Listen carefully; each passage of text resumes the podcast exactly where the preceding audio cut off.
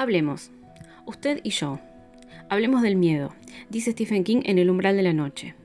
Hablemos del terror, de lo extraño, de lo incómodo y perturbador, de lo oscuro, de lo macabro. Mi nombre es Cecilia Lontrato y les doy la bienvenida a Hablemos del Miedo. Les recuerdo que si les gusta el podcast pueden apoyarlo haciendo una donación en Cafecito App o compartiéndolo en sus redes sociales. El Instagram del podcast es Hablemos del Miedo OK, pero también pueden buscarme como Cecilia Lontrato. Ahí van a encontrar más contenido relacionado con el terror y se van a enterar cómo hacer para conseguir mis libros. Buenas noches, buenas noches a todos, ¿cómo están? ¿Cómo andan? Eh, por suerte ya está llegando el frío, por lo menos por acá en Argentina, así que yo feliz de la vida, con mis suétercitos, mis manguitas largas, qué sé yo, a mí, a mí estas épocas me gustan para todo, ¿eh? hasta el hartazgo lo dije, eh, los que me siguen en Instagram saben que el verano me parece una cagada, eh, así que ando bien, con muchas más ganas de hacer cosas, eh, tanto adentro como afuera, en otoño o invierno.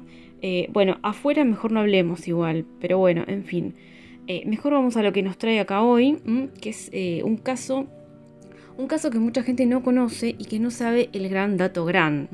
Hoy vamos a hablar de El exorcismo de Roland Doe, que es el caso que inspiró nada más y nada menos que a William Blatty para escribir El exorcista. ¿Sí? ¿Volvemos a referirnos al exorcista? La respuesta lo sorprenderá, ¿eh? No, en serio. Sí, vamos a referirnos al exorcista, pero más que nada a esto que lo inspiró.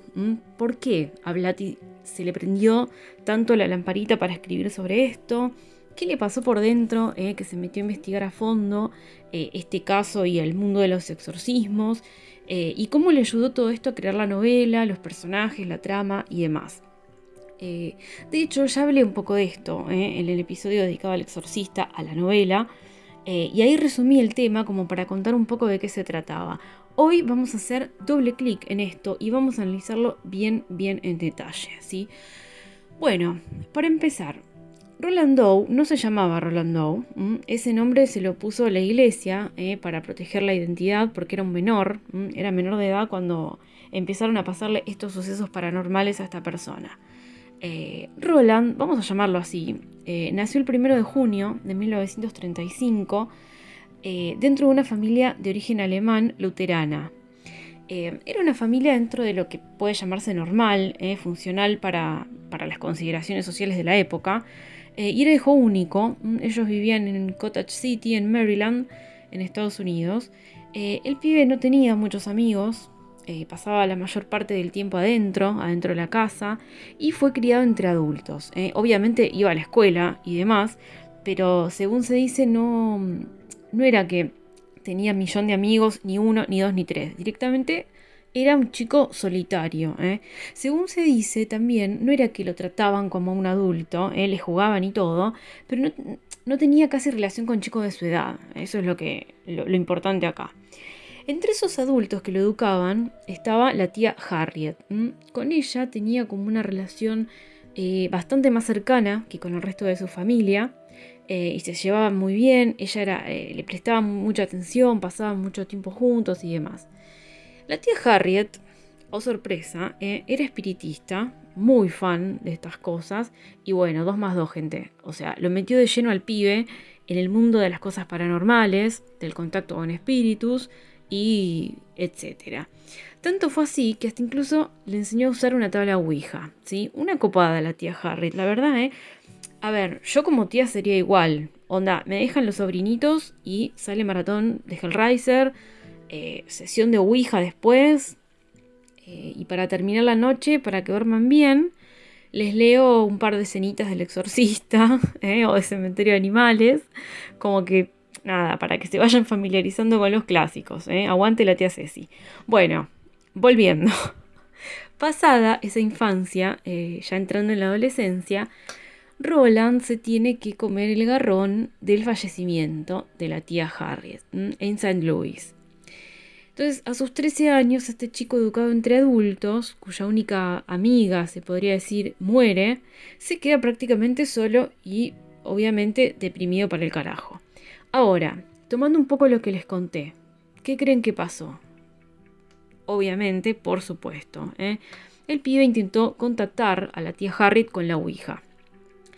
Y según dice la doctrina anglicana, ese intento de contacto abrió la puerta, ¿eh? abrió la puerta a la posesión porque aumentó las posibilidades de que algo maligno se le metiera, ¿eh? porque estaba vulnerable chico. Em, hubo un historiador que se ocupó de documentar el caso, que se llama Thomas Allen, que escribió un libro incluso, eh, y la mayoría de lo que leí para hacerme las anotaciones del episodio son artículos que se basan en ese libro, así que bueno, sabemos que es una fuente fiable de lo que pasó, o en realidad eh, de lo que se dijo que pasó o de lo que interpretaron. ¿eh? Confiable me refiero a que toda la información que hay dando vueltas es de una fuente oficial, entre comillas, que vieron el caso y no que se los contaron, así que tienen la posta. Em, de acuerdo a este libro de, de Allen, el chico empezó a experimentar síntomas de posesión, bueno, no de posesión, sino de algún tipo de actividad paranormal en la casa. ¿eh? Empezó todo por ahí, después de la muerte de la tía Harriet. Y que son los clásicos signos de que hay una presencia maligna en ese lugar. ¿sí?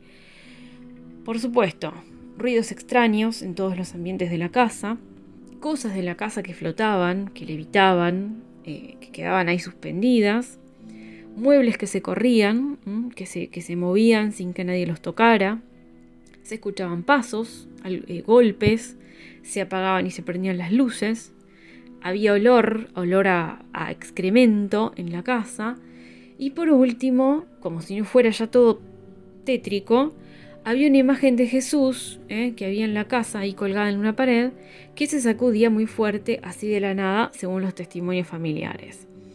Em, de a poco, todas estas cosas que, estaban pasando fueron en aumento, fueron siendo peores, más fuertes, y se sumó que Roland empezó ahora sí a experimentar actividad paranormal.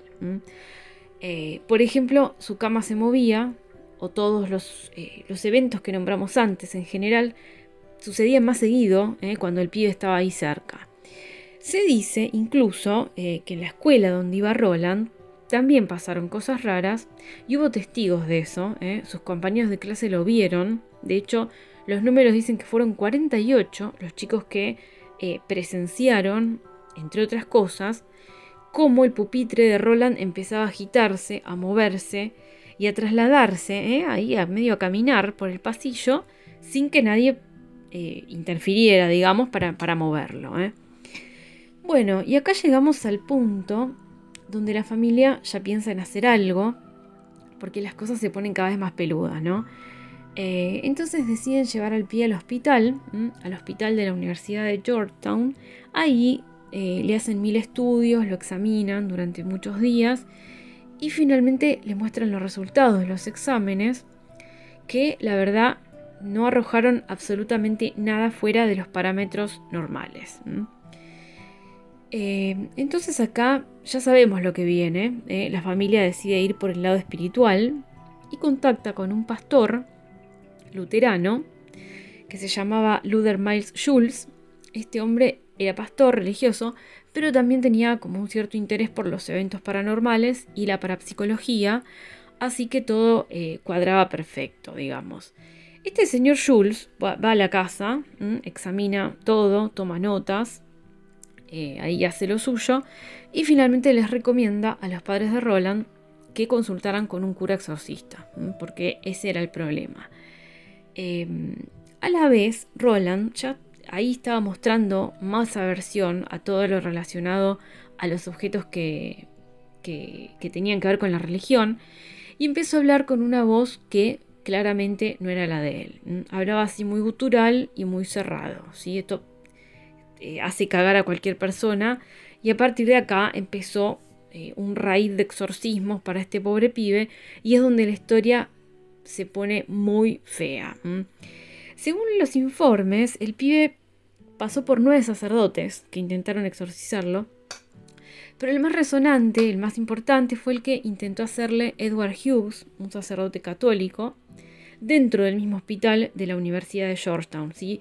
Y este es un dato que llama bastante la atención eh, y que no se entiende bien por qué se lo hicieron ahí, pero la realidad es que era una institución de los jesuitas, eh, así que por eso. Pero bueno, eh, la cosa es que el pibe empezó ahí en el exorcismo a putear a todo el mundo, se desató porque estaba atado a la cama, y hasta dicen que lastimó a este cura Hughes, que lo estaba tratando de exorcizar, hubo que coserlo y demás al tipo. Ahí, bueno, el chico volvió a su casa, un fracaso total el intento de exorcismo, y todavía hay más porque hubo muchos más signos corporales que, presentó este, el pobre Roland. Por ejemplo, le aparecieron ronchas en el cuerpo, pero lo más creepy de todo fue una inscripción con sangre que le apareció de la en el pecho, ¿eh? y la inscripción decía St. Louis. Y St. Louis era el lugar donde había muerto la tía Harriet. Bueno, ahí la familia ya totalmente desesperada dice, bueno, ¿para dónde rajamos? Y bueno, atinadamente o no, deciden ir para St. Louis, eh, ya que, bueno, al pibe le había aparecido ese mensaje en el pecho, enfilaron para ahí. Una vez ahí, en St. Louis, un primo de la familia eh, llamó a uno de, sus profesores de la Universidad de St. Louis, el reverendo Raymond Bishop, Bishop dijo que, eh, bueno, después de examinar al pibe, iba a necesitar ayuda de alguien más y contactó a otro reverendo, el reverendo Raymond, no, este es eh, William Bowdern, lo tengo acá anotadito, que supuestamente era también un académico en lo que se refiere a la religión, ¿no?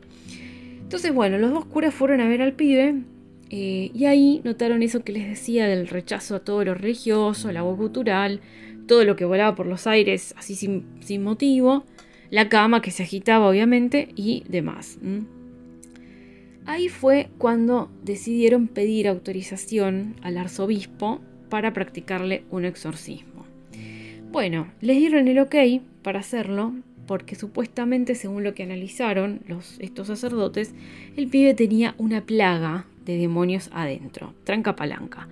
Em, lo que sí, los únicos requisitos que le pusieron desde el arzobispado eh, fue que fuera Bowdern el que estuviera al mando, que no se revelara el lugar donde se iba a hacer y que se escribiera paso por paso lo que iba pasando, así que se dejara documentado. Em, otro cura más, eh, un tercero que se sumó para ayudar, que se llamaba Walter Halloran, fue el que brindó varios testimonios sobre lo que fue pasando. Les paso a contar. Al chico se le hicieron 30 exorcismos durante varias semanas. Esto me hace acordar el caso de, de Annalise, de esta chica alemana que, eh, que fue la que inspiró también a la película del exorcismo de Emily Rose, que fue terrible. Ese caso sí era mentira, no, eh, fue terrible ese caso. Em, porque me llama la, atención la cantidad de exorcismos, ¿no? Durante uno de esos exorcismos se le escribieron solas en el cuerpo a Roland palabras como infierno y mal, además de parecerle otras marcas, y romperse la nariz en los movimientos espásticos que tenía. ¿sí? Cuando terminaron el último exorcismo, el último rito, se dice que todos los que estaban ahí escucharon un sonido muy fuerte, como un trueno así zarpado y estruendoso, y después quedó todo en silencio ahí en el hospital. ¿sí? Después de este último exorcismo, Roland y, bueno, la familia de él volvieron a su casa y nunca más tuvieron otra experiencia paranormal, ni de posesión, ni de ningún tipo. ¿sí?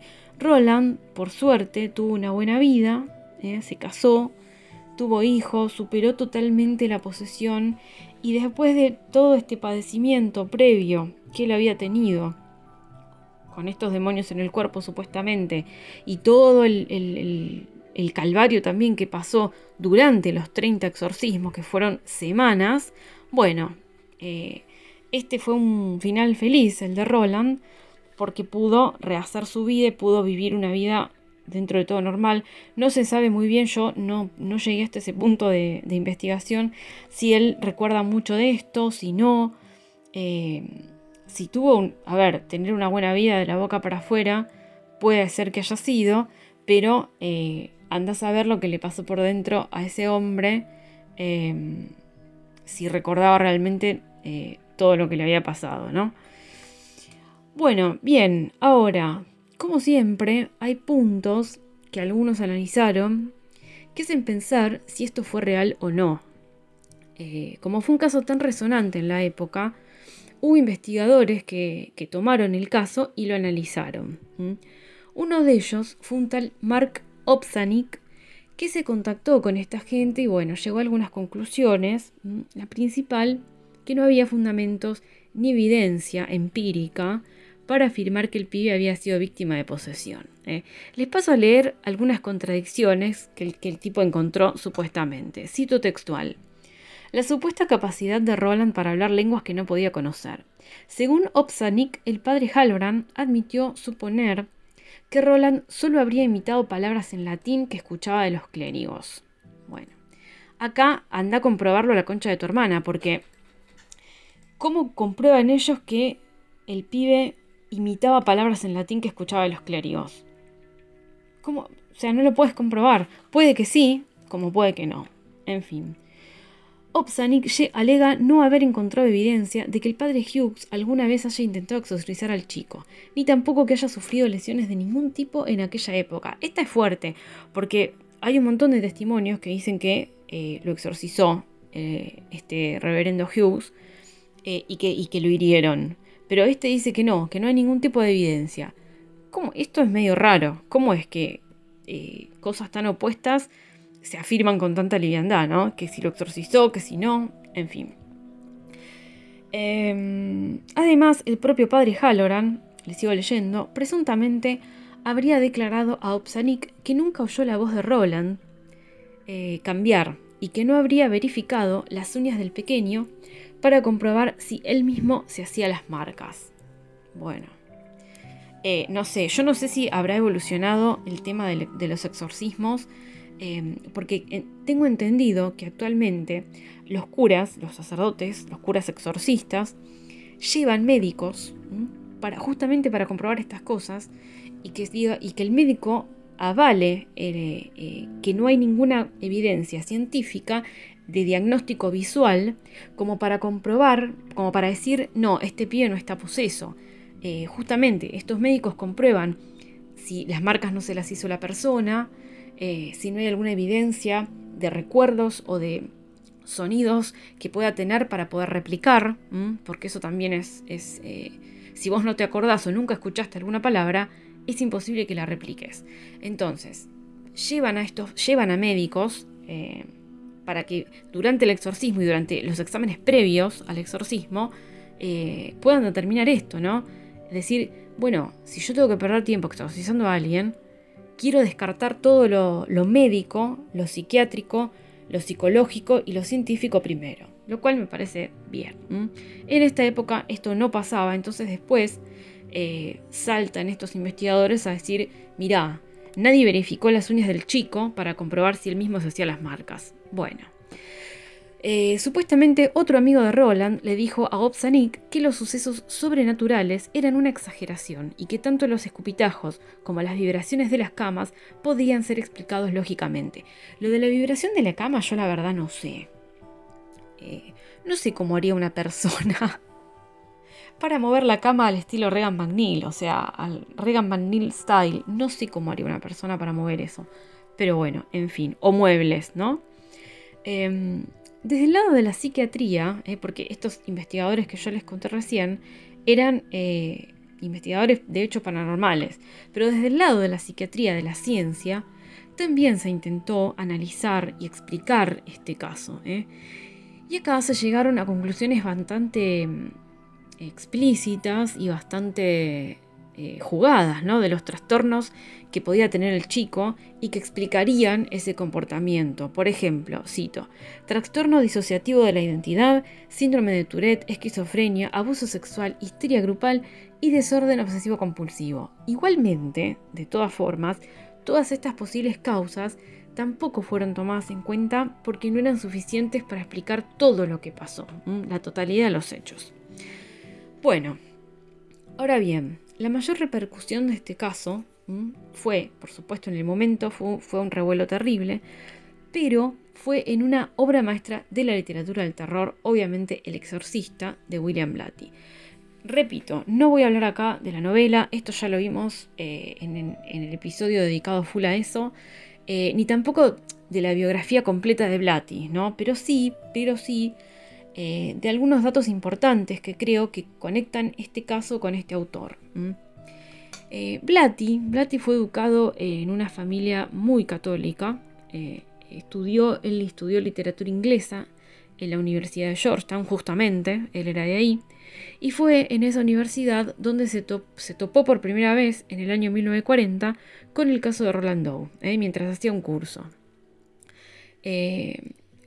Cuadró también el hecho de que él estaba pasando por una crisis de fe muy grande, pero no fue ahí, no fue en ese mismo momento eh, cuando se decidió escribir El Exorcista, sino 20 años después, cuando se cansó un poco de escribir guiones para comedias, él escribía guiones de comedia, eh, y dijo que tenía que investigar más a fondo ese caso, que la verdad era que no lo dejaba dormir tranquilo.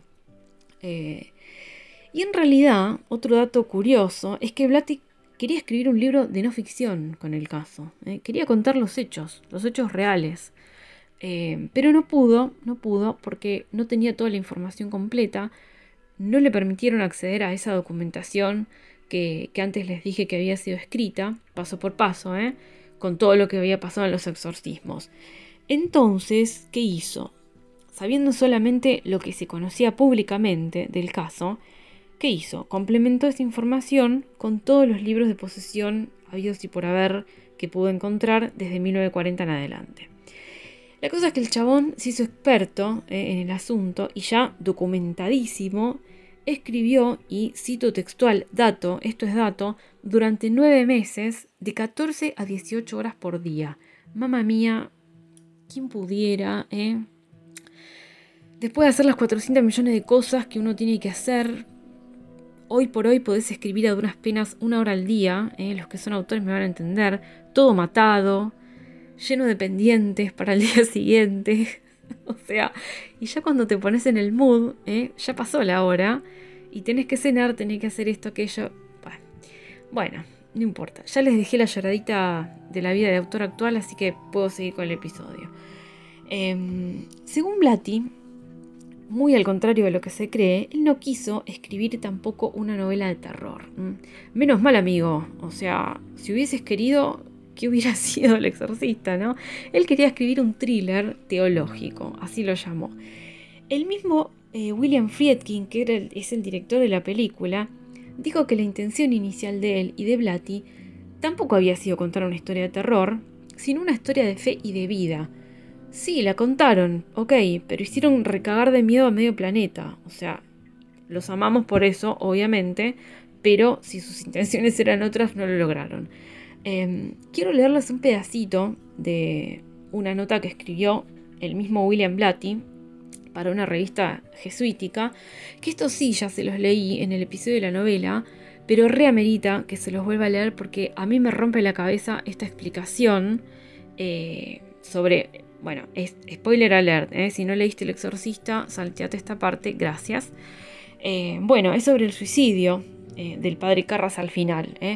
Todos creíamos en un momento, interpretamos, que el chabón se suicida y es como, oh, el catolicismo no acepta suicidas, en el cielo ganó Pazuzu, el demonio. Onda, Pazuzu dijo, dejé a la nena viva, pero me cargué a oscuras. Eh, yo ya gané acá. Porque se acuerdan que el padre Merrin también la queda en el medio del exorcismo. Pero no. Blatty se espantó al conocer que la gente había interpretado eso, eh, que el público había interpretado otra cosa. Y escribió una nota en esta revista para, para aclarar el asunto y transmitir el mensaje de yo soy el autor, lamento decepcionarlos, pero el final no es como lo ven ustedes. ¿eh? Cito textual. El salto de Carras, Carras se tira por la ventana, eh, realizado solo para impedir que el diablo retome el control de la niña y la mate, es su triunfo total. Solo este acto, un acto de amor y de sacrificio de sí mismo, constituye el exorcismo de Regan McNeil. Ha sido un escritor que admiro, eh, Ray Bradbury, quien lo ha entendido con más claridad cuando hablé del exorcista como una gran historia de amor. Pensadlo. Esto lo dijo William Peter Blatty a la revista Godfly en octubre de 1998. ¿Mm? Y acá tenemos la verdadera visión y eh, implícitamente, por supuesto, eh, lo que sentía Blatty respecto del caso de Roland Doe, eh, que lo veía más por el lado del amor y, de la vida, de todo el esfuerzo que hicieron supuestamente esos curas exorcistas para salvar al chico, mismo de todo lo que el chico pudo haber sufrido antes y durante y después de los exorcismos, que que nosotros tenemos una escena en la película, y en el libro también, por supuesto, em, donde le preguntan a, la madre de Regan si la nena recuerda algo, y les dice que no. Regan, Regan niega haber pasado por eso, dice que no se acuerda de nada, pero cuando abraza al, cura de la iglesia, eh, ahí todos nos damos cuenta que se acuerda de todo, pobrecita. Eh, y después en la, en la segunda parte, se hizo otra película de esto, que ya no, sé si participó Blatty en las secuelas del Exorcista, ¿eh? No sé, para mí si, si Blatty no participó, no sería canon, ¿no? En fin, no sé, pero todos sabemos, ¿eh? si, no vieron las secuelas del Exorcista en el cine, al final de la primera película sabemos que Regan se acuerda de todo. ¿eh? Entonces capaz lo quiso expresar por ese lado, por todo ese sufrimiento, por el sacrificio del padre Carras em, y, de los curas en este caso que, salvaron la vida de Roland Doe, más que por el lado macabro ¿no? del asunto, que igual tanto la novela como la película lo dejan en claro. O sea, es una obra maestra del terror, lo quiera o no el pobre Blatty, que en paz descanse. ¿eh? Personalmente, más allá de lo, de lo terrorífica que pueda llegar a ser la experiencia eh, de leer la novela o ver la película, porque lo es, me gusta quedarme con, esa explicación de Blatty eh, sobre el acto de amor de Carras, ¿no? Hacia, hacia esa nena agónica, agónica en cuerpo y alma, obviamente, que funcionó como el verdadero exorcismo. ¿sí? Em, bueno, yo espero obviamente de corazón que lean la novela, siempre los aliento a leer este clásico y a ver la película, por supuesto. ¿Y qué opinan ustedes de este final, de esta aclaración de Blatty, de este caso que lo inspiró? Eh? ¿Y qué hubiera sido si a Blatty le daban eh, esa información que él requería? ¿no? Siempre eh, comparo lo mismo con el caso de, de Frankenstein y del vampiro de Polidori en la villa Diodati, ¿no? Si todo ese, eso no se hubiera configurado en esa noche, si el clima no hubiera sido una mierda y demás, si hubiera salido realmente Frankenstein como novela. Lo mismo acá. ¿Qué hubiera pasado si eh, Blatty conseguía toda esa información eh, del caso de Roland Doe y lo documentaba como caso y ya? Eh, quizá el exorcista no hubiera existido. Así que bueno, agradecemos a esa persona que no le dio toda esta información que necesitaba, porque hoy por hoy estamos hablando de esta historia zarpada. Amantes del terror, hasta acá llegamos por hoy. Gracias por haberme acompañado como siempre y nos vemos en el próximo episodio de Hablemos del Miedo.